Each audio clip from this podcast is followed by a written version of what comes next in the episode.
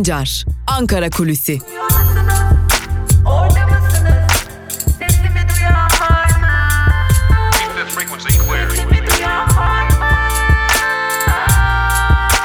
Özgürüz Radyo. Özgürüz Radyo.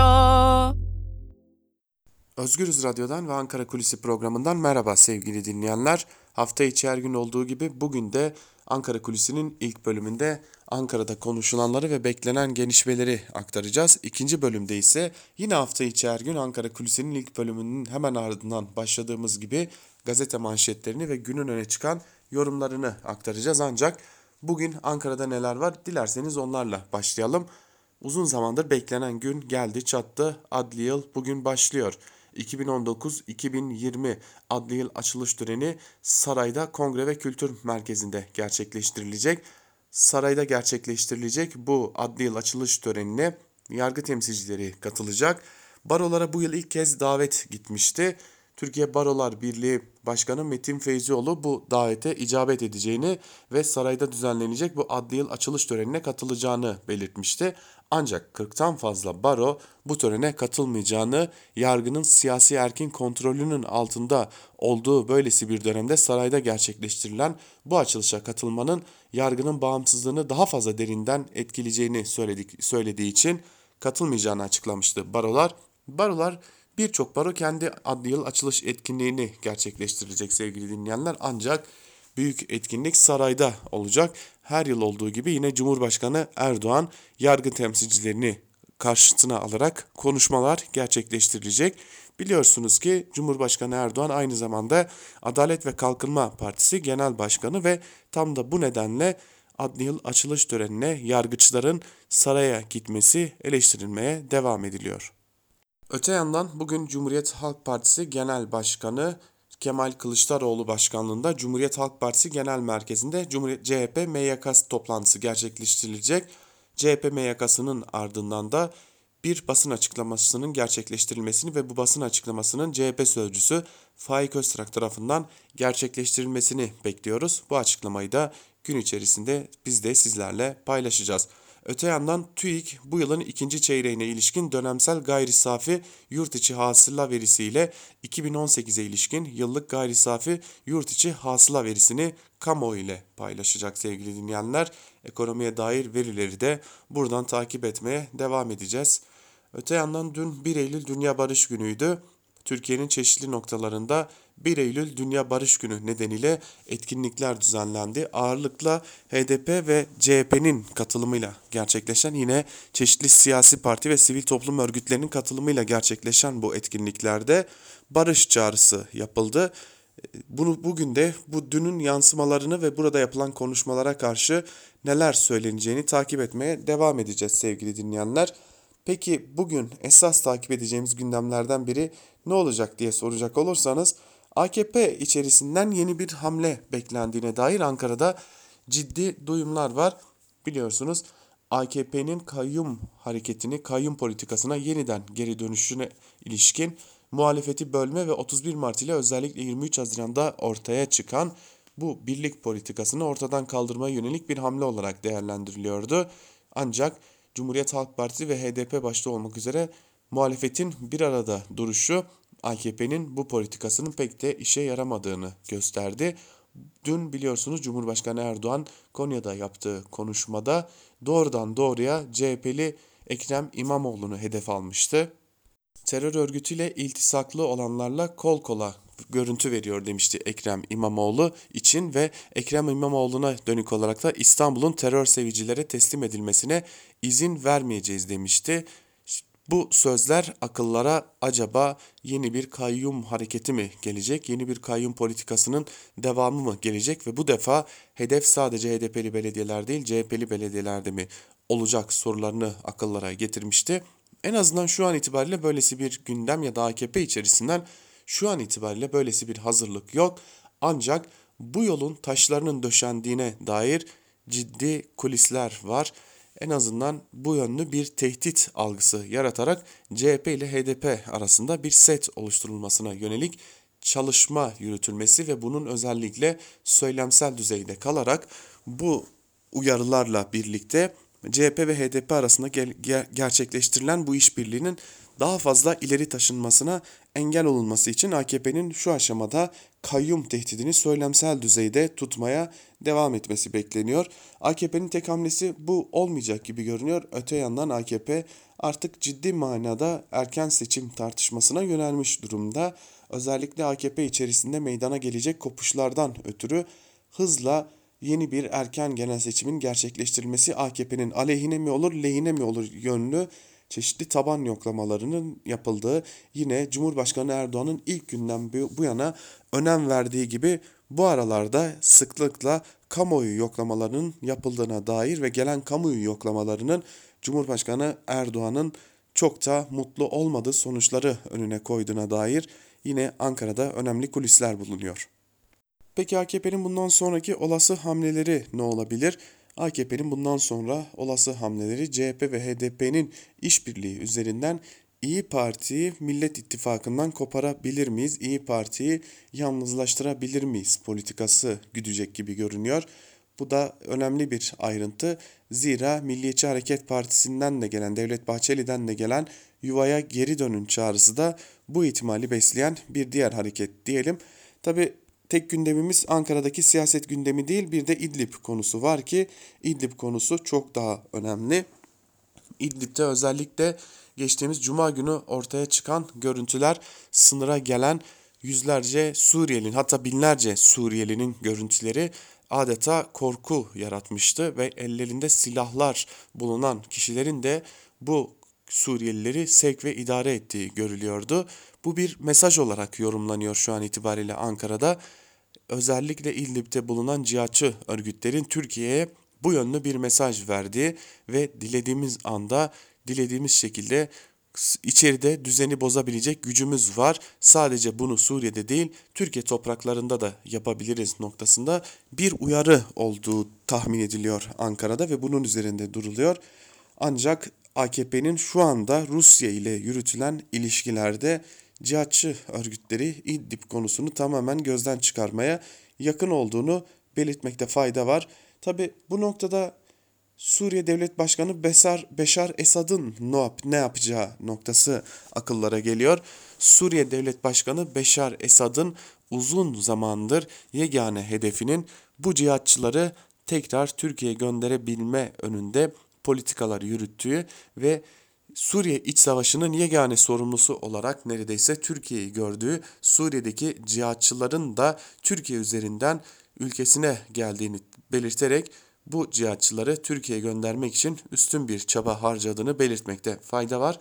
Peki Ankara ne yapıyor diye soracak olursanız Ankara biraz zaman kazanmaya çalışıyor. Özellikle Amerika Birleşik Devletleri ile Kuzey ve Doğu Suriye'de oluşturulacak güvenli bölgede İllib'de bulunan cihatçıların yerleştirilmesi için biraz zaman kazanmaya çalışıyor. Güvenli bölgenin bir an önce hayata geçmesi AKP için yalnızca bir zafer kazanımı olmayacak, aynı zamanda İdlib'deki sıkışmışlığın da aşılmasına yardımcı olacak şeklinde çeşitli yorumlar da var Ankara'da.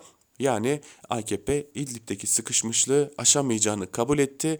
Amerika Birleşik Devletleri'ni biraz daha fazla sıkıştırarak kısa bir zaman dilimi içerisinde İdlib'deki cihatçıları ve ailelerini yerleştirebileceği bir güvenli bölgenin oluşturulmasını, bu güvenli bölgenin Kuzey ve Doğu Suriye'de oluşturulmasını böylelikle hem İdlib'deki sıkışmışlığı aşmayı hem cihatçıları buraya yerleştirmeyi hem, hem de buraya yerleştirilen cihatçılar üzerinden Suriye Demokratik Güçleri üzerinde ciddi bir baskı kurmayı hedeflediğine dair Ankara'da çeşitli konuşmalar geçiyor. Bunu aynı zamanda uluslararası ilişkiler konusunda uzman isimler de dile getiriyor. Önümüzdeki günler güvenli bölge konusunda hararetli tartışmaların yaşanacağı ve aynı zamanda güvenli bölgenin oluşturulmasıyla birlikte İdlib'deki cihatçıların nasıl bir seyir izleyeceğinin de yakından takip edileceği bir dönem olacak diyelim ve Ankara Kulisi'nin ilk bölümünü burada noktalayalım. Programımızın ikinci bölümünde gazete manşetleriyle sizlerle olmaya devam edeceğiz. Şimdilik küçük bir ara Özgürüz Radyo'dan ayrılmayın. Hoşçakalın. Keep this frequency clear. Frequency?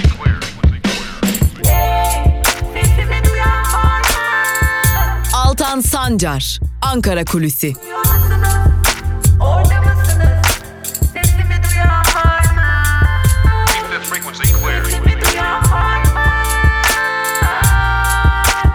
Özgürüz Radyo. Özgürüz Radyo. Ankara Kulisi'nin ikinci bölümünden merhaba sevgili dinleyenler. Programımızın ikinci bölümünde gazete manşetleri ve günün öne çıkan yorumlarıyla sizlerle olacağız. Her zaman olduğu gibi gazetelerimize alternatif medya ile başlayacağız ve ilk gazetemiz Evrensel Gazetesi olacak. Evrensel Gazetesi'nin bugünkü manşetinde yargıda köklü değişiklik şart sözleri yer alıyor. Manşetin ayrıntıları ise şöyle. Yeni yargı yılı bugün başlıyor. Cumhurbaşkanlığı Külliyesi'nde yapılacak açılış törenini protesto eden 41 baro törene katılmayacak. Protesto kararını ve yargıda reform tartışmalarını deneyimli hukukçulara sorduk. Güçlerin tekelleşme yerleşkesini boykot başlıklı ara bölümde Profesör Doktor Yücel Sayman şunları kaydetmiş. Hükümet konağı ile onun şatafatlı kılınmış hali Beştepe Külliyesi aynı özdedir.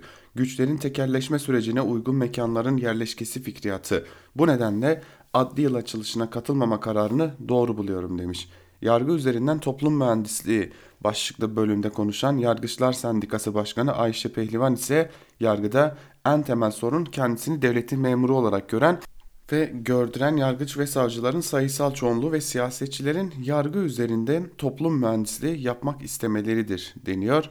Sorun anayasal düzlemde ele alınmalı diyen anayasa hukukçusu Profesör Doktor İbrahim Kaboğlu ise şunları kaydediyor. Yasal düzenleme gerekli olmakla birlikte sorun aynı zamanda anayasal düzlemde ele alınmalı. Anayasanın amir hükümlerine saygı sağlanmalı. HSK yargı bağımsızlığı gerekleri ışığında düzenlenmeli denmiş. Evrensel Gazetesi'nden bir diğer haberle devam edelim. Haberin ayrıntıları şöyle. Rütük'ün ilk hedefi SETA raporundakiler.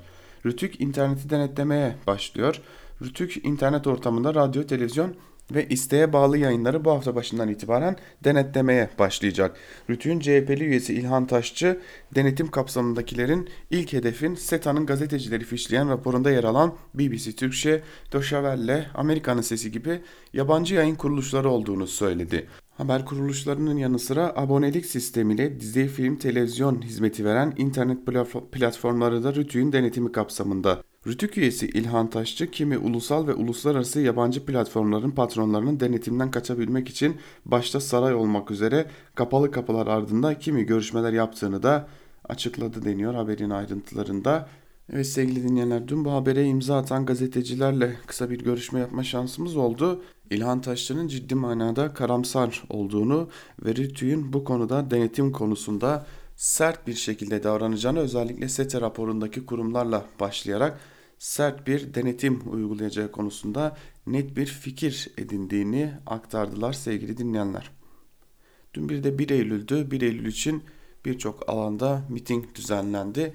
Bunu da Yeni Yaşam gazetesinden aktaralım. Dün gerçekleştirilen 1 Eylül Dünya Barış Günü'nde haykırılan talepler neydi? Ortaya çıkan talepler neydi?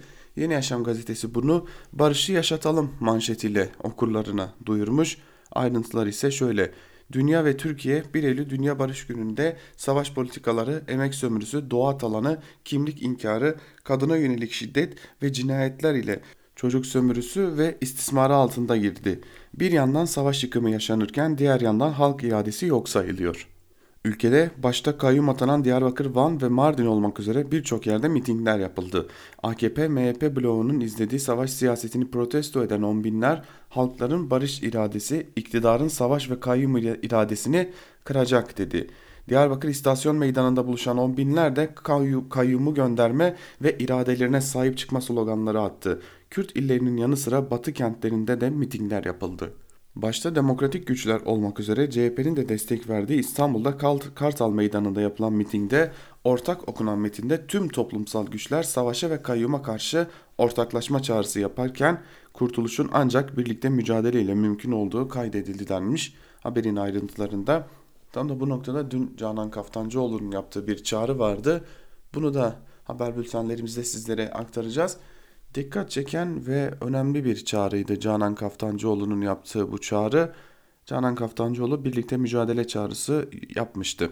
Şimdi üzücü bir haberle devam edeceğiz. Immanuel Wallenstein hayatını kaybetti. Dün basına yansıdı bu haber. Dünya büyük bir aydını kaybetti başlıklı haberde şunlar aktarılıyor Yeni Yaşam gazetesinde. Dünyanın en önemli sosyal bilimcilerinden biri olan Immanuel Wallenstein 89 yaşında yaşama gözlerini yumdu. Dünya sistemler analizi ve merkez çevre teorisiyle bilinen sosyolog Wallenstein bilim hayatı boyunca tarihsel kapitalizm, bildiğimiz dünyanın sonu, liberalizmin sonu gibi çalışmalarıyla dünya sosyal bilimine önemli katkılar sundu. 28 Eylül 1930 tarihinde ABD'nin New York şehrinde dünyaya gelen Wallenstein, Kürtlerin mücadelesine aktif destek verirken PKK lideri Abdullah Öcalan'ın özgürlüğü için yürütülen kampanyalarda da öncülük ediyordu diye aktarılmış Immanuel Wallenstein'in hayatını kaybetmesi.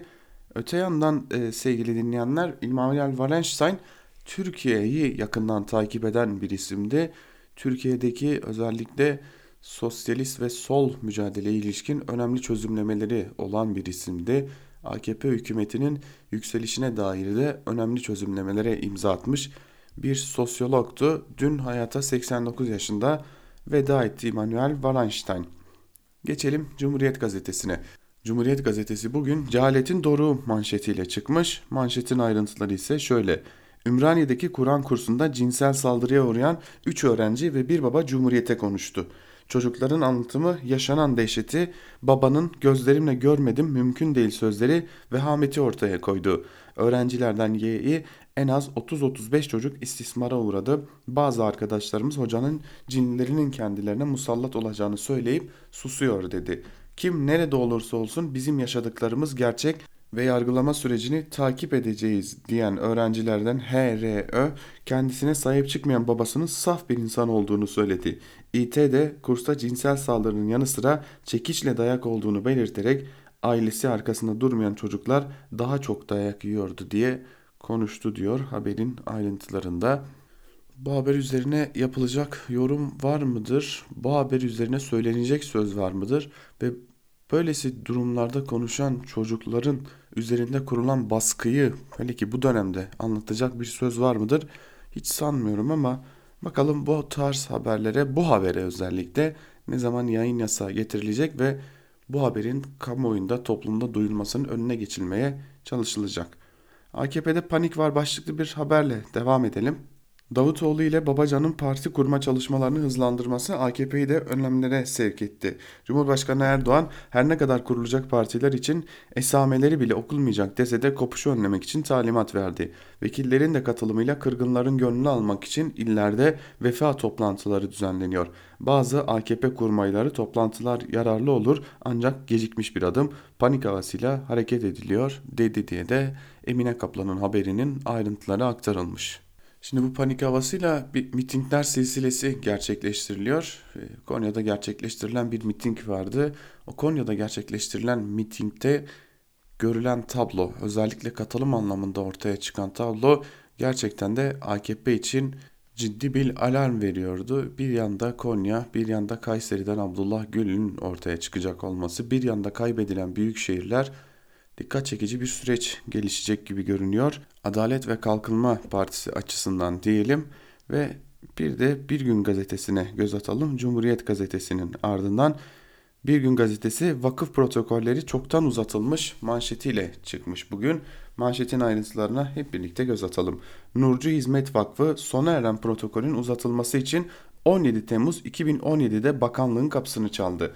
Vakıf, protokolün 7. maddesindeki vakıf öğrencilere seminer sonunda katılım belgesi verir yükümlülüğünün kaldırılarak protokol, protokolün 5 yıl süreyle uzatılmasını talep etti. Milliyetin Bakanlığı ise protokolü 3 yıl süreyle uzatılmasının uygun olacağını belirterek talebi eski Milliyetin Bakanlığı Müsteşarı Yusuf Tekin'e iletti. Tekin de protokolün Temmuz 2020'ye kadar uzatılmasına onay verdi. Bakanlık, Bilal Erdoğan'ın yönetim kurulunda olduğu TÜRGEV ile Kasım 2015'te imzaladığı protokolün süresini de uzattı. Vakfın öğrencilere sosyal, sportif, mesleki ve teknik kurslar düzenlemesine imkan veren protokol 6 Kasım 2018'de sona erse de Milli Eğitim Bakan Yardımcısı Reha Denemeç'in imzasıyla Kasım 2019'a uzatıldı. Masrafların Milli Eğitim Bakanlığı bütçesinden karşılanan protokolün uzatma talebini içeren dilekçe Hayat Boyu Öğrenme Genel Müdürlüğü'nün internet sitesinden de duyuruldu deniyor haberin ayrıntılarında. Elimizde eğitim sistemi diye bir şey kalmadı. AKP için hayırlı uğurlu olsun diyelim bari. ABD ateşkesi bozdu, Rusya tepki gösterdi başlıklı bir haberle devam edelim. Yine Bir Gün Gazetesi'nin birinci sayfasından. Rusya ve Türkiye'nin inisiyatifiyle Suriye hükümet güçlerinin tek taraflı olarak ateşkes ilan ettiği İdlib'deki sessizlik rejimi ABD tarafından bozuldu.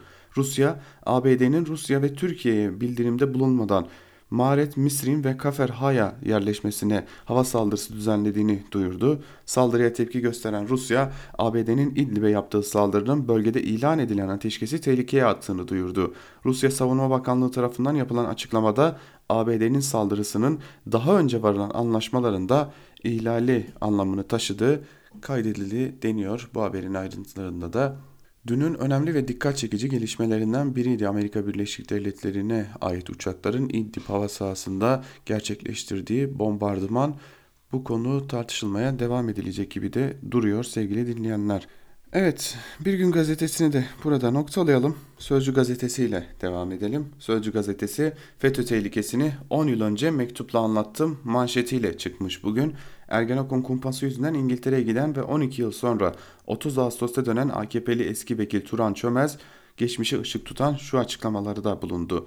İlk dava başladığında Sayın Cumhurbaşkanı'nın o dönem başbakandı yanındaki kişi beni arayıp destek olmak istediğini söyledi.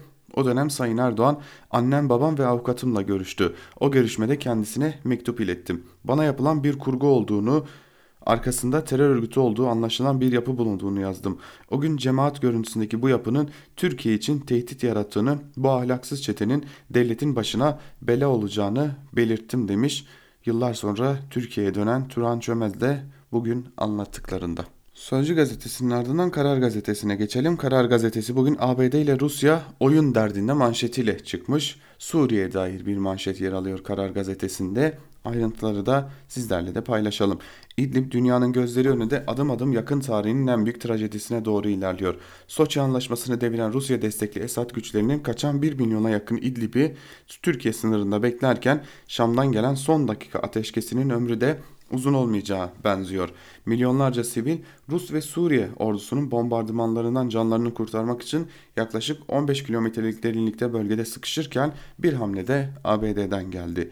ABD Merkez Kuvvetler Komutanlığı yani CENTCOM İdlib'in kuzeyinin El-Kaide militanları için güvenli bölge haline geldiğini belirterek bu noktaya hava saldırısı düzenlediğini duyurdu. Saldırıya tepki gösteren Moskova, ABD'nin Türkiye ve Rusya'dan Rusya'ya haber vermeden yaptığı bu operasyonun ateşkesi tehlikeye attığını savundu ancak Şam yönetiminin ABD ile eş zamanlı yaptığı saldırılara karşı ise tepkisiz kalmayı tercih etti deniyor manşetin ayrıntılarında. Karar Gazetesi'nden yapacaklarımız var başlıklı bir haberle devam edelim. Cumhurbaşkanı Erdoğan ana muhalefet seçim sürecinde verdiği sözlerin hiçbirini yerine getirmediğini belirterek bu olaylar karşısında bizim de yapacaklarımız var dedi denmiş ve bazı satırlar aktarılmış Cumhurbaşkanı Erdoğan'ın konuşmasından. O satırları da sizlere aktaralım. Son seçim kampanyası boyunca CHP'li belediye başkan adayları her konuda attılar tuttular. Hiçbir işçi çıkarılmayacak sözü verdiler. Şu anda çıkartıyorlar. Ve tabii ki bütün bu olaylar karşısında bizim de yapacaklarımız var. Bölücü örgütün güdümündeki partiye verdikleri sözleri yerine getiriyorlar. İBB Başkanı Diyarbakır'da teröre bulaşmış kişilerle el ele İstanbul'u nasıl birlikte yöneteceklerinin hesabını yapıyor. Ülkenin yanında olmayan belediye başkanı olmaz. AKP'den ne, ne koparsak kardır anlayışıyla birileri sürekli şişiriliyor, pohpohlanıyor. Siyaset kapalı kapılar ardında kriz bekleyerek yapılacak iş değildir. Siyaset hiçbir somut delil olmadan ithamlar ve tehditlerle yapılacak şey değildir demiş Cumhurbaşkanı Erdoğan. Bu konuşmalar ilginç bir portreyi ortaya çıkarıyor. İlerleyen günlerde bizim de Ankara Kulisi'nin ilk bölümünde söylediğimiz gibi AKP'den çok başka hamleler gelecek gibi duruyor. Gerek kendi içerisinden yapılan kopuşlara gerek, gerek de muhalefetteki bu birlikte hareket etme arzusuna ve çabasına yönelik bir takım hareketler gelecek gibi görünüyor. Bakalım AKP'nin heybesinde daha neler var. Geçelim Hürriyet gazetesine. Hürriyet gazetesinin bugünkü manşetinde devlerin iklim hesabı sözleri yer alıyor. Ayrıntıları aktaralım. Türkiye'de sanayi, enerji, gıda, teknoloji ve bankacılık alanlarında faaliyet gösteren 14 dev şirket ülkemizde yaşanacak iklim değişikliğinden 8.6 milyar lira zarar görebileceklerini hesapladı. Şirketlerin öngörüsüne göre Türkiye'de iklim değişikliği nedeniyle oluşacak seller, seller tesisleri, şubeleri basacak, fırtınadan uçaklar geç havalanacak, aşırı sıcak gıdaların erken bozulmasına yol açacak, bankalar kredileri tahsilde zorlanacak. Bütün bunlar 14 şirkete maliyeti ise 8 milyar 600 milyon lirayı bulacak. Bir an iklim değişikliğine ilişkin bir manşet görünce Hürriyet gazetesinde sevinmiştik acaba iklim değişikliğine dair bir e, haber mi var diye Hürriyet gazetesinde ancak iklim değişikliğini şirketlerin nasıl zarar edeceği üzerinden ele almakta gerçekten ancak Demirören'in Hürriyet gazetesine yakışırdı diyelim. Devam edelim. Milliyet gazetesine geçelim. Milliyet gazetesi dur demek ne durmuyorlar manşetiyle çıkmış. Ayrıntılar ise şöyle. Makine Mühendisleri Odası İstanbul Şubesi Motorlu Araçlar Komisyonu Başkanı Alpay Lök, dur uyarısını gören diğer araçların belli bir mesafede durması ve servis aracını asla geçmemesi gerektiğini söylüyor. Lök, ABD'deki okul otobüslerinin koltuklarının kemer takmayı unutan öğrencilerin güvenliği tasarlanarak monte edildiğini belirtiyor.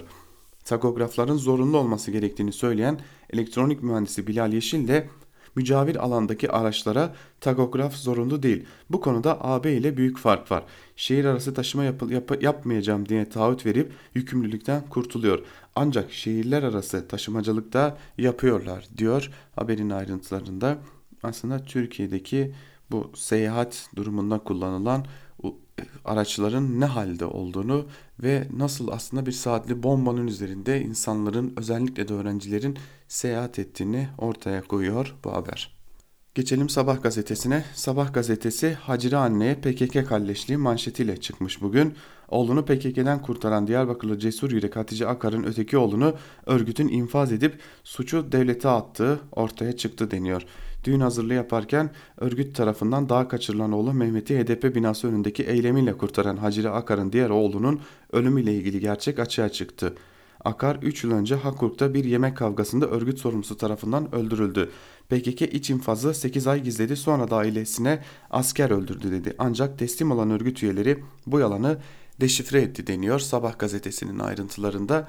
Tabi örgüt içerisinde ne yaşandığını hiçbir zaman bilemeyeceğiz belki ama e, öteki oğlunun düğün hazırlığı yaparken daha kaçırıldı denilen ve HDP'yi suçlayan, suçlanmasına yol açan oğlunun yani Mehmet Mehmet Akar'ın Diyarbakır'da olduğu, Diyarbakır'da Diyarbakır'dan hiç ayrılmadı ve zorla evlendirilmek istendiği için ailesinden kaçtığı yapılan haberle ortaya çıkmıştı ancak Pelikan çetesine ait Sabah gazetesi haberinde ve yalanında ısrarcı gibi görünüyor. En azından bu, yol, bu yolla HDP'yi suçlama derdinde Sabah gazetesi. Geçelim Star gazetesine. Star gazetesi asıl tiyatro seçimde sergilendi manşetiyle çıkmış bugün. Ayrıntılar ise şöyle. Başkan Erdoğan CHP'nin bol kese seçim vaatlerini şimdi inkar ettiğini söyledi. Tiyatro sergilediler. Birkaç ay içinde lime lime döküldüler. Bunun adı sahtekarlıktır. 15 Temmuz'da FETÖ ağzıyla tiyatro diyenler asıl tiyatroyu seçimlerde kendileri sergilediler. Kılıçdaroğlu ve CHP'nin ajandası bol keseden vaat etti. Seçimi kazanınca da bunların bizimle ilgisi yok dedi. CHP 31 Mart'tan beri tiyatro sergiliyor. Bunun adı milleti kandırmaktır. Alenen sahtekarlık, riyakarlık ve düzenbazlıktır. Bu sözler Cumhurbaşkanı Erdoğan'a ait. Cumhurbaşkanı Erdoğan'ın Konya mitinginde kurduğu bu cümleler belki de biraz da çok az olan katılımın öfkesiyle mi gerçekleşti? Tabi bunu da bilemiyoruz diyelim. Ve geçelim Yeni Şafak gazetesine. Yeni Şafak gazetesi bugün 1 milyon kişi Avrupa kapısına dayanır manşetiyle çıkmış. Hala İdlib üzerinden Avrupa'dan ne koparabiliriz kafasında, düşüncesinde olan bir iktidarın yandaş gazetesinin manşetini görüyoruz. Ayrıntılar şöyle. İdlib'de Esad'ın ardından ABD bombardımanı da başladı. Suriye krizine PKK'ye destek vererek dahil olan Avrupa ise katliamlara sessiz. Gerilim tırmanırsa Türkiye sınırı yılanların sayısının 2 milyonu bulacağını belirtiyor. İdlib Yerel Meclis Başkanı Gassan Hamo göç dalgasında en az 1 milyon kişi Avrupa'ya gider dedi. Şimdi haberde kullanılan isimle ilgili birkaç saattir araştırma yapıyordum. Yeni Şafak gazetesinde kullanılan bu isim kimdir diye. Daha önce de bu ismin yine sadece böyle açıklamaları bulunuyor. Yani İdlib Yerel Meclis Başkanı Gassan Hamon'un sadece göç dalgası olursa bu kadar insan gelir, bu kadar insan Avrupa'ya gider şeklinde açıklamaları bulunuyor. Ancak bu kişinin ne bir fotoğrafı ne bir e, haberi bulunuyor başka bir konuda ne bir haberi bulunuyor. Dikkat çekti e, gerçekten de böylesi önemli açıklamalarda bulunan bir ismin tek bir fotoğraf karesinin ne Türkiye basınında ne de uluslararası basında olmaması da ayrı bir kafa karışıklığı yaratan durum. Yeni Şafak gazetesinden bir diğer haberle devam edelim. Şehit yakınlarını çıkarıp PKK'lileri aldı. Mardin'in Dargeçit ilçesinde HDP'li belediye işten çıkardığı şehit yakınlarının yerine PKK'lileri alıyor. Bir oğlu PKK saflarında olan Burhan Temel, belediye başkanı Mülkiye Esmez'in makam şoförü oldu. Ağabeyi terör operasyonunda öldürülen Abdurrahman Sakin de eş başkan şoförü yapıldı. PKK'li, PKK'li babası öldürülen Rojin Aydın ise sekreter kadrosuna alındı deniyor haberin ayrıntılarında. Ailesindeki bir diğer insanın durumu için bir başkasının PKK'li olarak sıfatlandırılması ve adeta hedef gösterilmesi neye yarar, nasıl bir çıkar getirir diye sormak gerekiyor. Tabi akıllara ister istemez bir de Türkiye Cumhuriyeti Hollanda Büyükelçisi Şaban Dişli geliyor sevgili dinleyenler. Kardeşi ne oldu diye soracak olursanız kardeşi Mehmet Dişli de darbe sanığı olarak yargılanmaya devam ediyor. Eğer bu şekilde insanları yaftalamaya kalkacaksak bir yanda da böylesi bir gerçeklik var. Geçelim Akit gazetesine. Akit gazetesi CHP'nin namus sözü tiyatroymuş manşetiyle çıkmış. Yine Cumhurbaşkanı Erdoğan'ın sözlerini manşetine taşımış Yeni Akit. Seçim meydanlarında kimseyi ekmeğinden etmeyeceklerine dair namus sözü verip ardından binlerce çalışanı kapının önüne koyan CHP'lilerin ikiyüzlü tavrına Başkan Erdoğan sert tepki gösterdi. CHP'nin tavrını alenen sahtekarlık olarak nitelendiren Erdoğan, sözlerini tuttukları konular yok mu? Elbette var. Bölücü örgütün güdümündeki partiye verdikleri sözleri harfiyen yerine getiriyorlar. İşte İBB Başkanı Diyarbakır'da teröre bulaşmış kişilerle el ele. Milleti kandırdıklarını zannedenler milletten hak ettikleri cevabı inşallah alacaklar dedi diye de haberin ayrıntıları aktarılmış. Tabi tüm bu sözler sandık geliyorun adım adım işaretçileri artık erken seçim konusunda ne zaman olacak konusu daha fazla konuşuluyor. Erken seçim olacak mı konusunu bir yana bırakma aşamasına gelmiş durumdayız. Akit gazetesi yine bir sanatçıyı hedef göstermiş bugün. Athena grubunun solisti Gökhan Özoğuz'u hedef göstermiş. Tapuları çıktı sesleri kesildi başlıklı bir haber var. Geçtiğimiz günlerde Kaz Dağları'na akılları sıra ağaçları korumak için giden sözde çevreci, özde Türkiye'yi karıştırmak isteyen provokatörler anlamsız bir şekilde bir anda sessizliğe büründü. Uzmanlar provokasyonun deşifre olduğunu ve bir üst aklın provokatörlere sessizlik emri verdiğini söyledi. Kaz Dağları için tweetler atan ve eski çok tanrılı Yunan inancına göre tanrı kabul edilen Athena ismini müzik grubuna veren sözde sanatçı Gökhan Özoğuz'un bölgede onlarca dönüm arazisi olduğu ortaya çıkınca birdenbire suspus oldu deniyor haberin ayrıntılarında. Evet e, bu küçücük akıllarıyla gericiler, yobazlar bir yerden akıl almadan her şeyi yapabiliyorlar ama onlar dışında kalan her yer bir üst akıla muhtaç. Bu sürekli olarak gerici gazeteler tarafından çizilen portre. Bu yapılan şeyin adı gazeteciliği bırakın habercilik dahi değildir. E, bunun çok daha farklı adları var ama biz e, Akit gazetesiyle birlikte gazete manşetlerini noktalayalım. Bakalım günün öne çıkan yorumlarında neler var bir de onları sizlerle paylaşalım. İlk yazarımız Fehmi Koru olacak. Kendi kişisel internet sitesinde yayınladığı köşe yazısında muhalefetin vaatlerini erken hesaba çeken iktidar yeni vaatlerde bulunuyor. Erken seçim olmayacaksa ne olacak diye soruyor yazının başlığında ve bir bölümünde şunları aktarıyor. Seçim öncesine verilen vaatler yeni seçilen başkanların koltuklarını henüz ıslatmadıkları erken dönemlerde hemen yerine getirilebilecek hafiflikte işler olmayabilir aciller için bile onları yerine getirecek kadrolar oluşturma ve mevcut kadrolardan yararlanma biraz zaman alabilecektir. Dışarıdan konulan teşhislerde yönetime gelince çekilen gerçeğin fotoğrafı arasında be belirebilecek olumsuz farklar termin planları yeniden gözden geçirmeyi gerektirebilir. Kimsenin bu kadar sık boğaz davranacağını ve bu kadar erken aldatıldık diye bağıracağını sanmıyorum. Yeni seçilmiş bazı belediye başkanlarına herhangi bir icat yapabilecekleri kadar zaman da tanınmadı zaten. Görevlerinden alındılar, yerlerine devletin valileri getirildi. O iller ve ilçelerde vaatler daha ilk aydan havada kaldı. Oradaki kimlere vaat hesabı sorulabilecek, iktidarın ve itibar ettiği köşelerin muhalefet partilerinden seçilmiş başkanları vaatleri yönünden hesaba çekmesi yeni bir çığır ve bu çığırı destekliyorum. Bugüne kadar gelmiş geçmiş yerel ve genel iktidarların aynı sıklıkta eleklere muhatap edilmeleri seçim meydanlarında işittiğimiz ve daha ilk andan betimize giden saçma sapan vaatlere bir son verilmeyi getirirse bu bile baya bir kardır. Türk siyasi tarihi saçma sapan vaatlerin kürsülere taşındığı seçimlerin de tarihidir.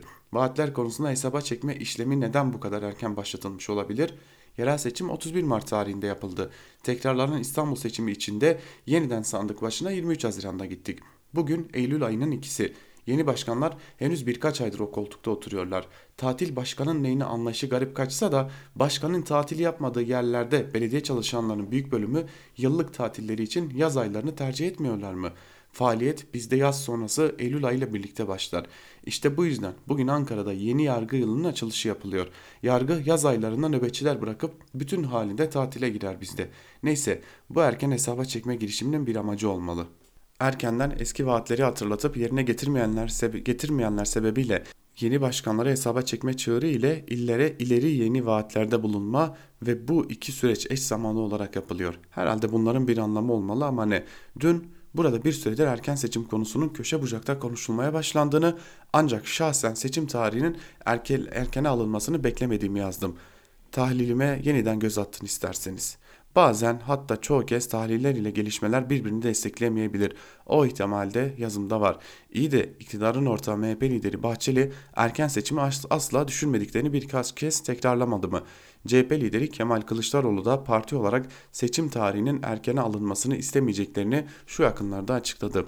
Ortada bir tuhaflık var ama ne? Ne oluyor ya da ne olacak dersiniz diye soruyor Fehmi Koru yazısının bir bölümünde.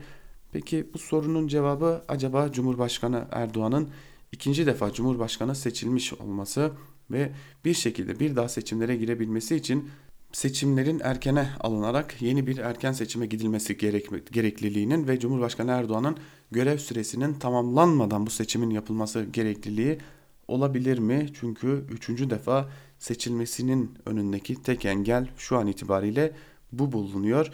Bunun için de meclisin seçimi yenilemesi gerekecek. Yani bir erken seçim kararı alınması gerekecek.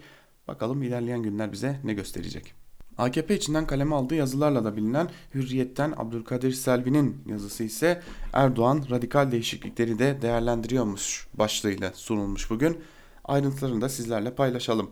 Erdoğan'a millet sıkıntıda ve partiden duygusal kopuşlar yaşanıyor şeklinde değerlendirmelerin yansıtıldığı söyleniyor.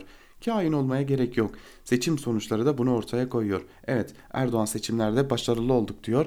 Eski arkadaşlarımız bizi sırtımızdan hançerledi şeklinde değerlendirmeler yapıyor ama sıkıntıları görecek kadar da realist bir lider.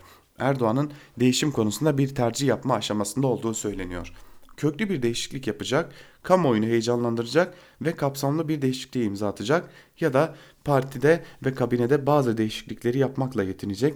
Partide 6 genel başkan yardımcısının değişmesi, 4-6 bakanın yenilenmesi gibi değişikliklerle yetinecek. Cumhurbaşkanı Erdoğan'ın kafasında iki seçeneği de değerlendirdiği söyleniyor. Ama şimdiye kadar bu iki seçenekten hangisini tercih, edeceği yönünde en ufak bir işaret vermedi. Bu yönde kritik bir tarih ortaya çıktı. 18 Eylül'de MKYK toplantısı var. Erdoğan bu süreçte Konya, Sivas ve Kayseri mitinglerini de yapmış olacak. Bu mitingler neden önemli? Konya Davutoğlu'nun memleketi, Kayseri Abdullah Gül'ün. Erdoğan dün Konya'daydı. Davutoğlu'nun memleketinde yeni partiyle ilgili mesajlarını da verdi. Erdoğan sadece yeni partileri hedef almadı. Kusursuzluk sadece Allah'a mahsustur. Biz hesaba çekilmeden önce kendimizi hesaba çekeriz sözleriyle de değişimin işaretini verdi. Erdoğan bu gezilerinde milletin nabzını tutup değişikliğin çapına karar verecek. 22 Ağustos tarihli Erdoğan radikal değişiklikler yapacak mı başlıklı yazımda radikal değişiklikler beklemiyorum demiştim. Ama son bir haftada aldığım bilgiler radikal değişikliklerinde olabileceği yönünde Erdoğan'ın iki ihtimali de değerlendirdiği yönünde güçlü sinyaller alıyorum. Ama Erdoğan hangisini tercih edecek o belli değil diyor Abdülkadir Selvi yazısının bir bölümünde. Peki beklenen radikal değişiklik sadece parti içerisinde isimlerin değil de kökten artık Türkiye'deki politikaların değişmesi ise Türkiye'nin içerisinde bulunduğu bu güven bunalımı yaratan politikaların değiştirilmesi gerekiyorsa ve asıl, asıl radikal değişiklik oysa diye de sormak gerekiyor. Tabi bu sorunun yanıtı şu an itibariyle yok. Ama yeni parti çalışmalarının AKP içerisinde ciddi bir telaşa yol açtığını ortaya koyan ciddi yazılar var. Tabi bu yazıları telaşı ciddi bir şekilde ortaya koymuyor özellikle yandaş medyadaki yazarlar. Bunun yerine doğrudan doğruya CHP hedef alınıyor ve böylelikle bir algı yaratılmaya çalışıyor. Şimdi buna benz bunun için bir yazı var. Star gazetesinden Ardan Zentürk'ün ülkenin yeni bir partiye ihtiyacı var başlıklı bir yazı kalem almış Ardan Zentürk ve yazısının bir bölümünde de şunları dile getiriyor. Memleketin Diyanet İşleri Başkanlığı'nın 30 Ağustos hutbesinde Gazi Mustafa Kemal Atatürk'ün adından söz etmediği gerekçesiyle ayağa kaldırıldığı sırada CHP'nin İstanbul Büyükşehir Belediye Başkanı Ekrem İmamoğlu Diyarbakır'da HDP'lilerle kucaklaşıyordu. Atatürk'ü bir hutbenin satırları arasında arayan kitle nedense Amerikan emperyalizminin Orta Doğu'daki silahlı gücü PKK'nın siyasetteki uzantısıyla kurulan bu kucaklaşma stratejisine tek kelime etmedi. İmamoğlu bir de ertelenmiş Karadeniz düğününde gençlerle horon tepti. O görüntüleri izlerken Karadeniz başta bu memleketin PKK kurşunu ile şehit olmuş evlatlarının anıları gözlerimin önünden geçti. Mesela Maşka'nın şehit anaları, o partiye Atatürk fotoğrafı taşıyan, Mustafa Kemal'in gaflet delalet kelimeleriyle destek veren İmamoğlu hakkında ne düşünmüşlerdir? İki yüzlü, pervasız, yeri geldiğinde çukura dönüşen bir siyaset zemini ilkelerini rafa kaldırmış, hilekar. Bu adamın ne olduğunu gördünüz. Açın telefonu Nihat Genç'e, üstad haklıymışsın. Gel bu meseleyi bir daha düşünelim deyiverin memleket sevdasında yürüyoruz. Burada kişisel manevra alanlarımızın hiçbir önemi yok. Bu ülkenin muhafazakar milliyetçi kesiminden yola çıkacak yeni bir partiye ihtiyacı yok. Bu ülkenin kurucu dedelerinin temelini attığı kurucu lider Atatürk'ün bir eylem planına dönüştürdüğü 1923-38 arasındaki Kuva ruhuna her yönüyle sahip çıkan yeni bir partiye ihtiyacı var. O ruhun doğal mirasçısı olduğunu söyleyen CHP'nin günümüzdeki kadroları lideri başta FETÖ PKK hattında tehterevalliye binmiş durumdalar diyor. Ardan Zentürk yazısının bir bölümünde hem CHP ile HDP arasındaki bu dirsek temasının artması hem de yeni parti çalışmalarına dair atıflarla dolu bir yazı ve bu yazı aslında ortadaki mevcut tablonun nedenli bir telaşa yol açtığını da gözler önüne seriyor diyelim. Geçelim Hürriyet gazetesinden Ahmet Hakan'ın yazısına. Hakan'ın yazısının başlığı Ey ehli iman ayağa kalk şeklinde ve bir bölümünde de şunları aktarıyor adına Fıkıh Der diyerek İstanbul'da yasa dışı bir dernek kurmuşlar. Bu derneğe bağlı merdiven altı yatılı bir Kur'an kursu açmışlar ve bu kursta küçücük çocuklara tecavüz etmişler. Tabii ki bu bir insanlık suçudur. Tabii ki buna tepki göstermek için ille de dindar olmak gerekmez. Tabii ki herkes ayağa kalkmalı. Fakat mukaddesata önem verdiğini söyleyenler, hayatlarını dine göre düzenlemeye çalışanlar, dini hassasiyetleri başkalarından fazla olanlar yani dindarlar bu iğrençlik karşısında herkesten daha atak, herkesten daha cevval, herkesten daha öfkeli, herkesten daha sorumlu, herkesten daha duyarlı olmalı, olmak zorunda. Çünkü Kur'an kursunda öğrenim gören çocuklara yönelik bu saldırı aynı zamanda mukaddesata yönelik eşi görülmemiş bir saldırıdır. Kur'an'a yönelik iğrençlikte sınır tanımayan bir saldırıdır. Dine, imana yönelik din karşıtlarını bile yapamayacağı türden bir saldırıdır.'' Yasa dışı faaliyet gösteren derneklerin açtığı merdiven altı Kur'an kurslarının denetlenmediğini sorgulayın. Bu kurslarda emanet edilen çocukların haklarını, hukuklarını en başta da siz koruyun. Kur'an kursu ile çocuğa tecavüz kavramlarının yan yana gelmesine sebep olan şu köhne sistemi tarumar edin demiş Ahmet Hakan yazısının bir bölümünde.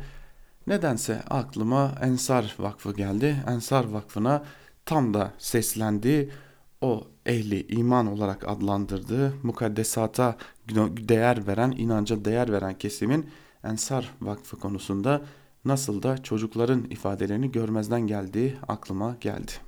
Geçelim gazete duvardan Fehim Taştekin yazısına. Cihatçının gönlü Türkiye'den ne ister? Başlıklı bir yazı kalemi alıyor ve geçtiğimiz cuma günü Sınırda yaşanan o görüntüleri hatırlatarak şunları kaydediyor. Gelişmeler bu işin tabiatında var olan bir gerçekliği hatırlatıyor.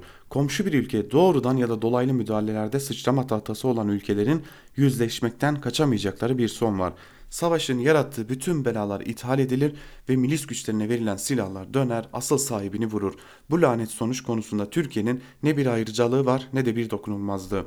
Erdoğan Putin'le Soçi mütabakatının altına imza atarken terör örgütü sayılan grupları ehlileştirebilecekleri ve buna direnen radikalleri tasfiye edebilecekleri öngörüsüne sahipti.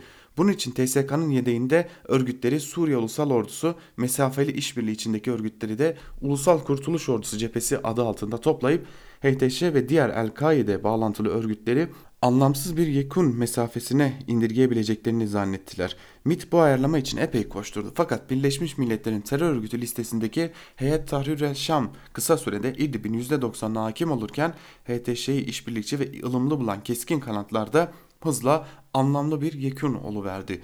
Bu örgütler az ya da çok Türk hükümetine müteşekkir olsalar da Türkiye'nin Astana süreciyle birlikte Rusya'nın oyun kurgusu içinde hareket ettiğini görüyor ve beklenen sona hazırlanıyorlar.